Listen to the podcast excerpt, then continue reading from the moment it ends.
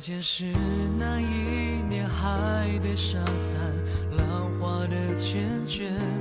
黑键是和你多日不见，弹指间海岸线，你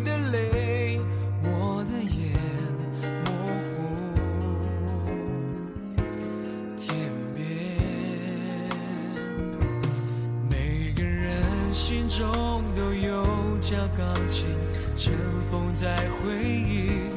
任凭我只是你的插曲，时间偶尔提起，钢琴偶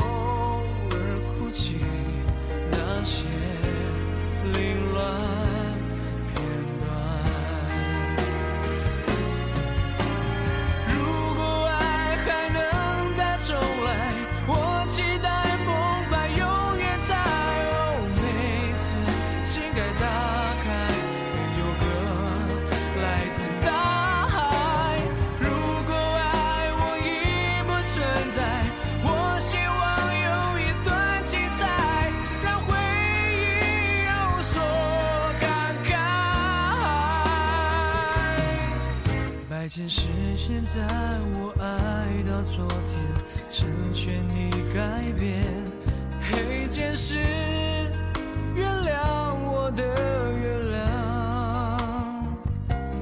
好想再弹一遍，手指却只听见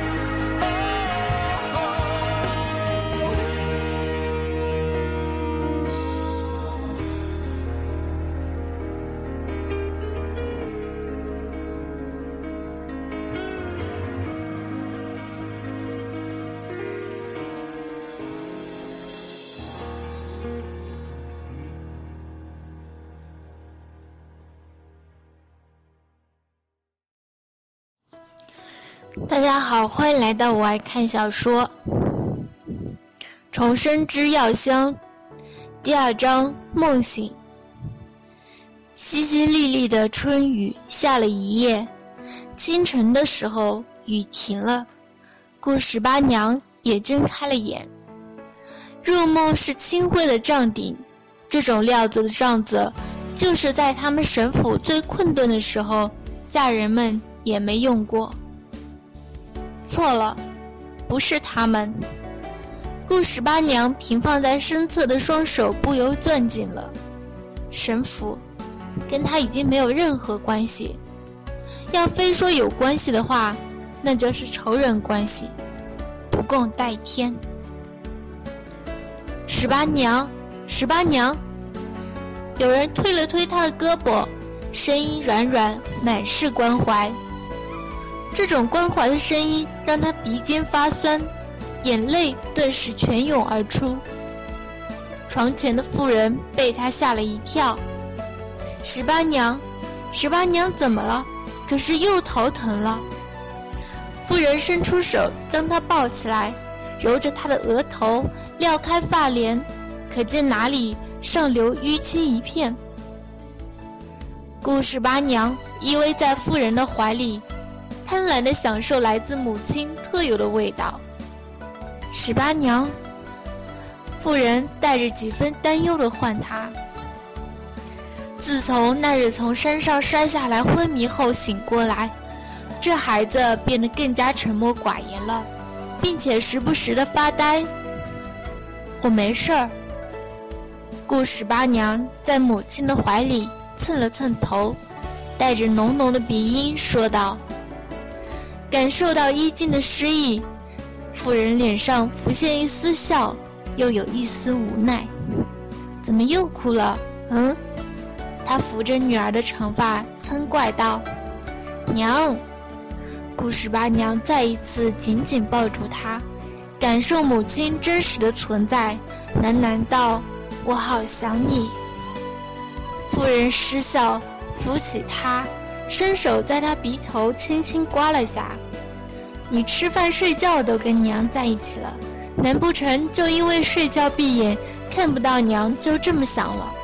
那以后干脆就不要睡觉了。”妇人脸上带着笑意，眼角细细的纹路顿显。这个时候，母亲才二十八岁，看上去却像三十八岁，都是日子艰难，给她原本清丽的容貌上过早的刻上了岁月的痕迹。等自己有钱的时候，母亲却享受不到了。顾十八娘眼泪又涌了出来，她点了点头。声音沙哑的道：“如果能永远看着娘，十八娘愿意不睡觉。”夫人笑出声，点了他的鼻头一下：“别说傻话。”顾十八娘看着他，没有说话。好了，十八娘，饿了吧？娘去给你端饭。妇人笑着站起来：“娘。”顾十八娘唤住他，挪到床边。我起来吃。妇人脸上浮现一丝担忧，迟疑道：“你可好了？好了。”顾十八娘点点头，看向妇人：“她该好了，没有时间了。现在是建元五年三月二十八，也就是说，她回到了十年前。这一年，她十三岁。”寒窗苦读到而立之年，才得个县令当的父亲，刚刚病死在赴任途中。入夏，母亲带着他和十五岁的哥哥回祖籍健康，投奔族亲。初冬，母亲被族中一个浪荡子侮辱，自尽身亡。哥哥寻仇不得，反被诬陷入狱。腊月二十三，哥哥出狱。身染利益，死在了自己的怀里。也就是这一年，他将失去这两个亲人，从此孤苦无依，寄人篱下，任人摆布。命运从这一年开始，那么现在，他就要他从这一年改变。瞧着女儿的眼里，瞬间如同点亮了火焰。妇人不由怔了怔，这孩子。也好，躺久了骨头都软，起来活动活动。他旋即笑了笑，说道：“说着话，蹲下身子。”顾十八娘低下头，看着为自己穿鞋的妇人发间夹杂的白发，忍不住又是一鼻头一酸。在院子里走走就好，吃过饭再躺会儿。妇人给他穿上葛布短衣，细声细语地嘱咐道：“你昨晚又没睡好，做噩梦了。”“是的，噩梦。”顾十八娘咬紧了下唇，点了点头。所幸的是，她终于醒过来。